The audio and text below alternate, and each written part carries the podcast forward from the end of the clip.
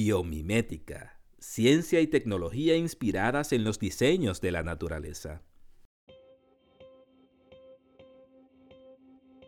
Según un artículo publicado en la BBC, el sistema ferroviario de Japón es usado por cerca de 64 millones de personas cada día.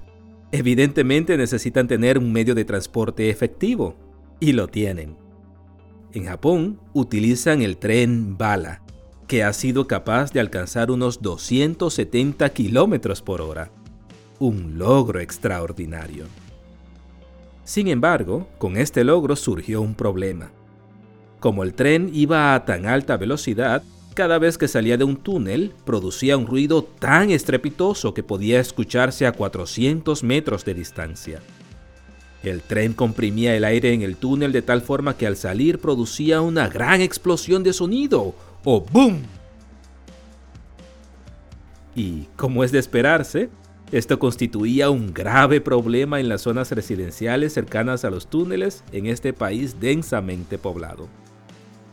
Para beneficio de todos, uno de los ingenieros a cargo del proyecto tenía un hobby que acabaría siendo crucial para resolver el problema.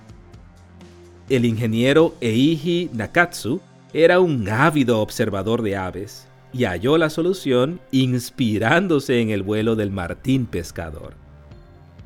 El ingeniero recordaba que cuando el martín pescador se zambulle a alta velocidad desde un fluido de poca resistencia, o el aire, a otro fluido unas 800 veces más denso, como el agua, apenas salpica.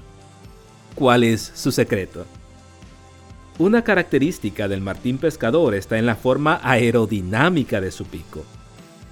Nakatsu diseñó diversos prototipos de la parte frontal del tren que fueron probados en su laboratorio. El prototipo que produjo el menor ruido fue el que se asemejaba más al pico de un martín pescador. Nakatsu también corrigió otros aspectos del diseño basándose en las plumas de una lechuza y el abdomen de un pingüino, dos aves más. Los ingenieros se dieron cuenta de que otro factor que contribuía al ruido del tren era el llamado pantógrafo ferroviario. ¿Qué es esto? Pantógrafo ferroviario.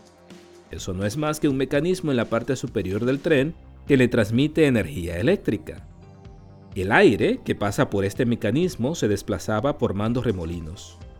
Nakatsu diseñó un nuevo pantógrafo, es decir, un nuevo mecanismo, inspirándose en la forma de las plumas de las lechuzas.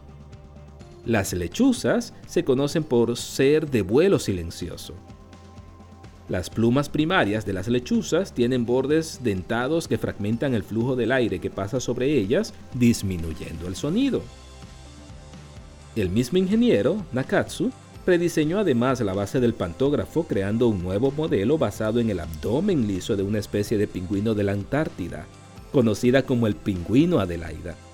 Sí, esa misma especie de pingüinos que viste en la película Happy Feet. Los pingüinos Adelaida son aves que se deslizan con un mínimo de resistencia en el agua. Después del rediseño biomimético, el nuevo tren bala logró alcanzar una nueva velocidad de 320 km por hora, sin superar el límite de 70 decibeles fijado por el gobierno para zonas residenciales. Totalmente un logro. El ingeniero Eiji Nakatsu no solo redujo el sonido, también logró que su modelo fuera 10% más rápido y usara 15% menos de electricidad una verdadera obra de la ingeniería moderna. Hoy, más de dos décadas después, este tren bala es citado como uno de los mejores ejemplos de innovación inspiradas en los diseños de la naturaleza.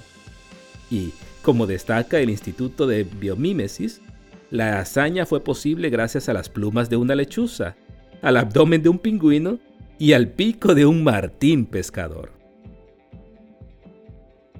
No te vayas lejos, por ahí vienen más ejemplos de biomimética, ciencia y tecnología inspiradas en los diseños de la naturaleza. Suscríbete, comparte y comenta. Eddie Reyes de este lado. Hasta la próxima.